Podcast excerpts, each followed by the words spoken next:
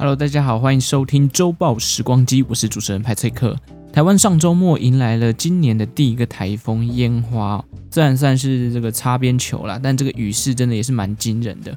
我记得礼拜六早上起来的时候，这个雨蒙蒙，我整个看出去外面的整个环境都是白色的，感觉很久没有太多关于台风的消息哦。去年几乎可以说是完全没有台风登陆台湾吧，这也导致了今年四五月的时候中南部严重缺水嘛。讲到台风，大部分人以前都会期待台风假，可是呃，今年随着这个疫情导致居家上班的模式开启之后，在疫情过后，呃，台风假可能会从这个上班族的小确幸当中慢慢消失啊。派翠克好像有看到新闻说，台风假可以考虑居家上班，就是 work from home 这样，就连劳动部都说，如果不出勤，资方是可以裁罚员工是旷职哦。虽然理性来看是蛮合理的啦，就是对啊，你不用出门就可以上班，那为什么要放台风假？台风假放假的原因就是因为叫你不要出门，待在家嘛。但是这个不代表你不用上班，不过还是有点干啊，一个放假的小确幸被剥夺的感觉，好像少了一种放假的选择。当然，劳动部的说法是哦，劳资双方可以自己协调啦，但可想而知，大部分的公司以后应该都会改成居家上班吧。吧，不管怎么样，上礼拜。这个礼拜五的时候呢，东京奥运正式展开的开幕式嘛，第一天。嗯，我租的地方呢，因为没有电视，所以没有办法直接收看直播。后来是回放看了一些这个奥运开幕的表演桥段。最具讨论性的应该就是超级变变变吧，就是呃两个人然后去演演示了这个奥运的一些图腾的的的桥段。而且他在这个演示的过程当中，就是怎么样临危不乱，因为我觉得他那个节奏其实很快，要变来变去。中间有一小段他不是有落掉东西吗？觉得他可以马上回归到那个节奏上，真的蛮厉害的。而且超级变变变，我相信应该是蛮多我这种年纪的人的小时候的回忆。以前我在看超级变变变的时候，我都觉得很可怕，因为大部分表演者都会嗯把自己涂得五颜六色啊，或者涂白啊，就反正就是会有很多的装扮。算是小时候就不不太懂他为什么要这样弄，然后你看到他可能有时候面目比较狰狞或什么的时候，就会觉得变成是一种童年阴影的感觉。但是长大后就不得不佩服这些表演者的创意啦。那这一届的奥运可以说是命运乖舛，直到最后一刻都还不知道到底会不会真的开幕。但很庆幸的就是还是真正的开幕了。日日本人虽然很痛恨这一次的奥运，就是一直希望可以停办，但是。毕竟还是展开了，那接下来就是希望一切平安，那表演者、运动员大家都可以顺顺利利的结束这个活动。那台湾也在奥运开幕前呢，因为这个世界球后做经济舱的事情啊，哎，讨论得沸沸扬扬。我想不管怎么样啊，奥运真的是一个世界都会关注的国际盛事。不管怎么说，台湾体育改革还是有非常一段长的路要走。希望这种丢脸的事情啊，可以不要在以后又继续发生了。既然是奥运周呢，派翠克这一拜就来做一个奥运冷知识的系列主题好了。你可能知道奥运的存在，但它周边的一些小知识或者是冷知识，你可能是一知半解的。所以今天派翠克呢，就来分享这个冷知识，提升你对于这个国际盛事的了解。开始我的冷知识分享之前呢，当然还是要介绍一下奥运它到底是怎么来的。事实上，奥运的全名奥林匹克运动会可以简单的分为两种：古代跟现代的奥运。古代奥运其实是来自于希腊的神话了，早在西元前就有这样子的运动赛事活动了。然而，希腊因为后来被罗马帝国给占领了，最终古代奥运呢就被视为一种异教徒的活动，在罗马帝国占领希腊之后就被废除。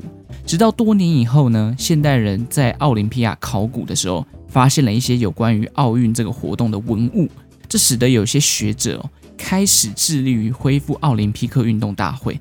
其中一位被称为现代奥林匹克之父的法国人，他叫古伯坦，在一八九四年的时候，开始邀请世界各国的体育组织来去举办一个类似恢复奥林匹克的国际体育大会。他希望这些国际的体育组织啊，可以来到巴黎去参加这个活动。很快的，古伯坦就召集了十二个国家的代表，并且在巴黎举行恢复奥林匹克大会，甚至成立了国际奥林匹克委员会。那在两年后呢，一八九六年，第一届的现代奥运就在希腊的雅典展开，并从此决定每四年举办一次。那第一届的奥运呢，参赛的国家就有十三个。如今冬奥啊，预计有超过两百个国家参加了。相比之下呢，第一届真的小得可怜啊。但在当时呢，这个奥运也算是国际上非常指标性的体育活动了。以上大概就是现代奥运的由来啦。如今奥运都已经来到第三十二届了，看着这个成长茁壮的规模，只能说运动不愧是一个凝聚众人的不错的一个选择。那古波谭应该地下有知也是蛮开心的。接下来我们就来进入奥运冷知识的介绍吧。好，奥运冷知识一，不说你可能不知道，奥运其实有一段时间，除了比体育项目之外，还有比艺术相关的竞赛哦。其实，在古波谭努力恢复奥运的当下，他曾经致力于推行艺术跟体育结合的想法。他认为这样才是帮助人们身心灵健康发展的最好办法。在古波谭担任奥委会秘书长的期间呢，经过几届之后，终于在一九一二年的奥运将艺术相关的比赛纳入了。当时艺术相关的比赛项目有哪些呢？包含建筑、雕塑、文学、美术、音乐。如果你想要参赛，那会有几个呃先决条件：第一个，你必须是一个业余的艺术家；第二个，无论参加哪个项目，你的创作都必须跟运动有相关性。最后，参加比赛的人可以一次参加多个项目，甚至你可以参加艺术，也可以参加跨领域的比体育等等。跨领域比赛还真的有人。两个项目都得奖，真是超强的。他就是当时美国的一个叫做沃尔特·怀南斯的人，他在射箭跟雕塑的作品上面都夺下奖牌。而台湾人也有在艺术项目夺牌过。一九三六年，有位台湾的音乐家叫做姜文也，在当年他在德国柏林举办的奥运当中呢，以自己的第一号作品《台湾舞曲》荣获了奥运特别奖。当年的他就二十六岁。成绩甚至超过了当时跟他一同出赛的四位日本音乐家，只可惜姜文也的台湾人的身份哦，在台湾因为是日治时期统治的下面，变成是一个次等国民。即便他在奥运上面光荣得奖了，也几乎没有办法在台湾当地看到太多这个得奖的消息，因为几乎都被日本政府轻描淡写给带过了。后来艺术项目的参赛者呢，因为身份其实很难断定说你到底算是职业的画家还是业余的画家。最终在举办了七届之后呢，艺术相关的项目就被拔除了。但艺术其实说实话也是没有离开奥运啦，只是改变成为开幕啦、闭幕的表演方式，或者是用文化行销的形式跟国际盛事来做结合。泰瑟克就在想，艺术项目其实很难去做比赛吧，因为怎么讲？呃，毕竟一件艺术的这个价值跟它的优劣哦，完全是主观判定的。我可能喜欢抽象画，他可能喜欢这个印象画啊、等等的，所以这种主观判定的东西，到底要怎么样去评比哪个艺术是第一名，哪个是第二名？我觉得嗯很难去这样说嘛。毕竟前几年那个香蕉，大家应该还记得吧？香蕉这件事情都可以用高价来卖出了，所以我觉得哦，这个艺术项目走不下去的真正原因，可能也有一部分是因为这样子啊。不然，艺术如果一直办到现在啊，我猜每一届的奥运应该有很多很多的争议都不会停止。艺术还是让它用表演的形式在奥运上发光发热就好了。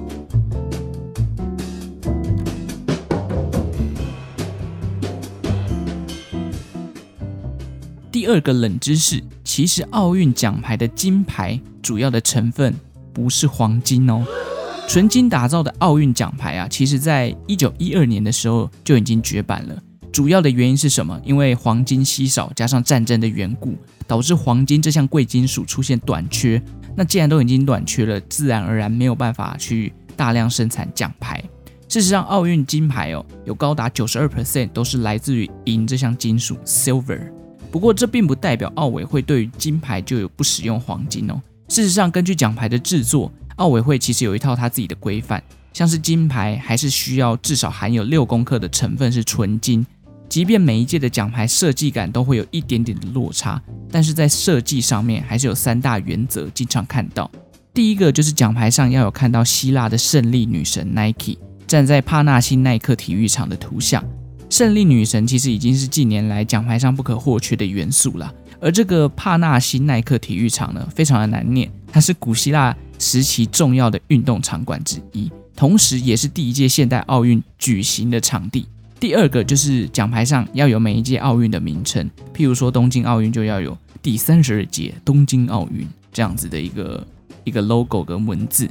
第三个呢，就是经典的奥运的五个圈圈啦，这个也要在奖牌上面。而奖牌的直径跟厚度也是有明文规范的。根据国际奥委会的规定哦，奖牌的直径至少要有六十毫米，厚度至少要有三毫米。这一届东京奥运的奖牌，它有一个特色在哪里呢？主要是为了要呼吁人们对于环境的重视，特别选用了百分之百的回收材料来制造，就连奖牌上面的挂带也是用回收过后的聚酯纤维去重新提炼打造的。当时日本政府更是号召了当地的民众来提供家里不需要的电子产品，去从中提炼出所需的材料，比如说金属啊，或者是聚酯纤维等等。这也让这一次的奖牌多了永续环境的光环跟价值。不管怎么样，派翠克还是希望这一届呢，台湾的选手啊，能在东京奥运当中多拿几面这个日本的东京奥运的奖牌回来台湾啦。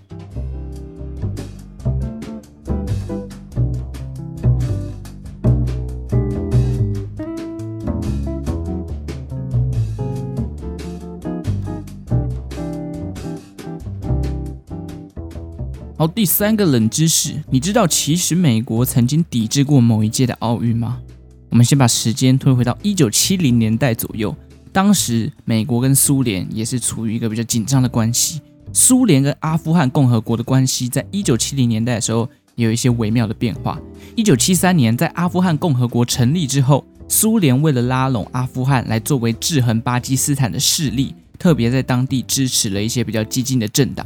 由于苏联这个背后的黑手一直伸进阿富汗共和国里面，这也间接导致了阿富汗当地它的改革屡屡失败，因为背后一直被苏联捣乱的关系。最终，一九七八年的四月革命，原先的阿富汗政府被苏联扶植的势力给推翻。但是苏联这个扶植的政府啊，它执政没有多久，就再次被民间的武装组织给干掉了。而民间的组织其实他们比较主张的是改革开放啊、外交独立等等。这个就让苏联北宋，因为苏联会觉得，哇，我扶植了这么久的团体，才刚上任一年就被你们干掉，现在换上这个提倡外交自主是怎样？这名字要跟我干的意思。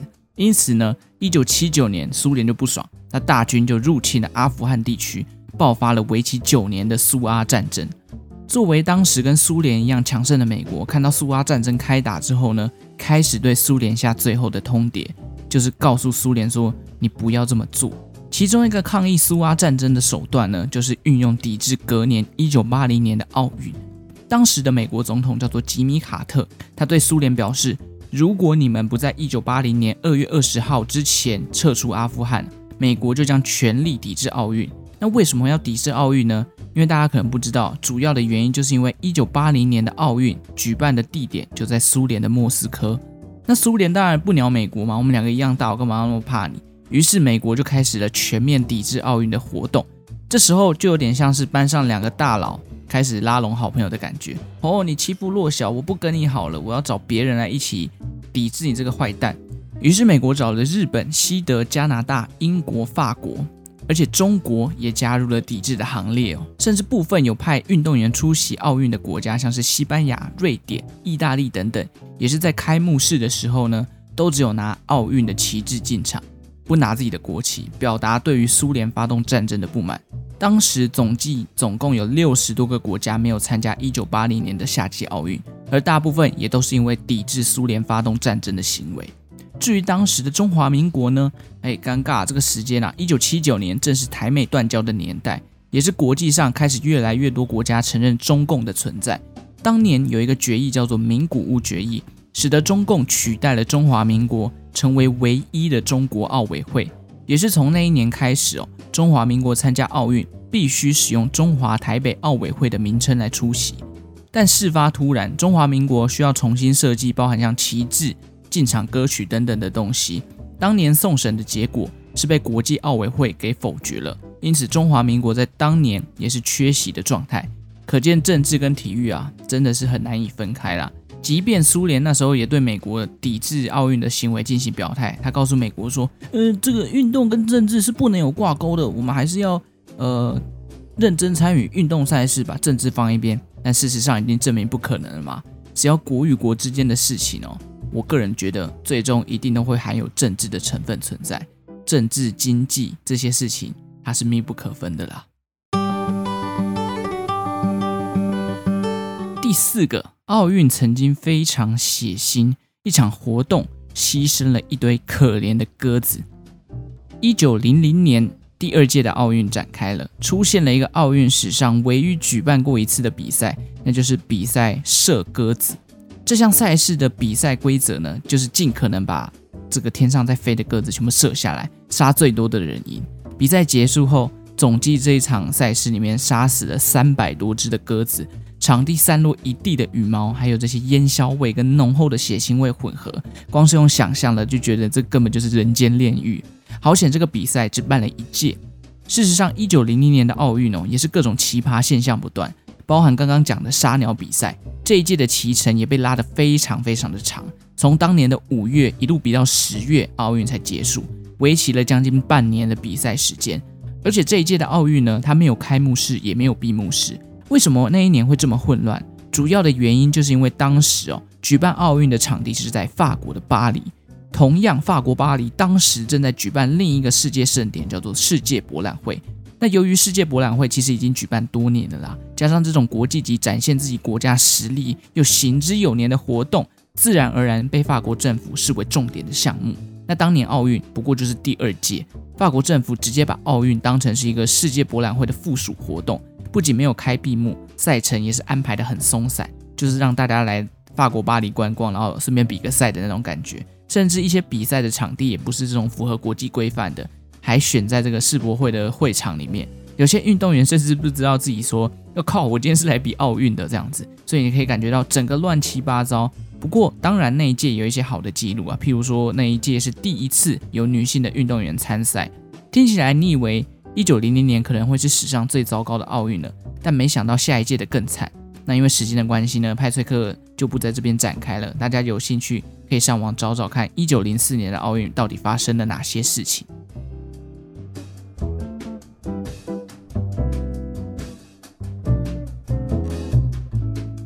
最后，我们来延续一下前面提到的一九零零年的奥运。据说奥运有一个四十年的魔咒哦。而这个说法在二零二零年的时候，日本的副首相麻生太郎他曾经也提起过。他一提起呢，就造成很多人认为说，哦，你这个太郎失言呢，这样不好不好，这样诅咒我们阿内北赛。但真的是这样吗？我们来回顾一下每四十年的奥运到底都发生了什么事情。从一九零零年开始算好了，刚刚前面讲的，我想第二届的奥运已经算是一个非常大的灾难了吧？毕竟没有开闭幕，节目又安排的松散。就连运动员自己都不知道在比奥运，有一个赛事可以乱成这样子，我想已经算是一个非常严重的问题了。那到了一九四零年，又发生了什么事情呢？一九三六年的时候，国际奥委会在表决的过程当中，选定了一九四零年奥运主办的场地，要选在日本的东京。然而隔年哦，大家这个历史课应该还有点印象吧？一九三七年的时候，日本发生了七七卢沟桥事变。随即又展开了中日战争。那因为发动战争的关系，国际奥委会它毕竟是讲求一个 peace and love。你既然决定要发动战争，那我就要来考虑剥夺你日本主办奥运的权利了。然而日本政府跟国际奥委会承诺说，啊，我们会尽快收拾善后，这个发动战争这件事情，我们会赶快结束它，然后回归到举办奥运的这个专心做这件事情。那因此国际奥委会为了要就是不要让这个流程大乱嘛。暂时就是先选定了其他的候补国家，那继续看这个日本他的表现。如果他能够完美的结束战争，那就让他继续举办所谓的奥运。不过，一九三八年哦，日本军政府可不想要办奥运啊，他们强制这个日本当地去举办军事演习，这间接也导致了国际奥委会最终还是决定将主办权跟主办的地点改到芬兰的赫尔辛基。那啊，感感觉好像哎，好像也还好，没有到很严重。但是到了一九四零年那一年呢，二次世界大战爆发了。芬兰向国际奥委会表示说：“哦，拍谁啊？我扣零美塞办这个奥运哦，我基本上要打战争啊，啊，没有办法帮你办这个活动了。”随着战场扩及到全球，一九四零年的奥运呢，也被迫就终止了。哎，是不是两个四十年看起来这个发展都不太顺利？好，来到一九八零年，一九八零年前面刚刚也有提到吧，美国抵制这个苏联，导致这个很多国家缺席，算是也是一个非常不顺利的概念。那如今现在又过了四十年，到了二零二零年的冬奥，因为 COVID-19 武汉肺炎的传染病延后举办，你看这个奥运是不是在每四十年都遇到一个很乖舛的状况呢？真的是巧合吗？嗯，不知道。也许等到二零六零年的时候，我们再来看看。毕竟事不过三嘛，已经三次的这个四十年都都出现一些问题了。第四次的话，你就不得不信了嘛。宁可信其有，不可信其无。总之，我们还是希望四十年后的奥运不要出现什么太大的危机啦。以上就是这一集关于奥运冷知识的分享啦，希望大家会喜欢这一次的内容。感谢大家今天的收听。如果喜欢周报时光机的节目，欢迎订阅或是追踪派翠克的周报时光机 Instagram。派翠克也会每天分享一则历史上的今天，在呃周报时光机的 Instagram 上面的现实动态给大家认识。虽然降级了，大家上班或是出门在外，还是要做好防疫哦。也要记得带伞，因为这个台风虽然走了，感觉还是会下雨下一段时间。我是派翠克，我们就下集再见喽，拜拜。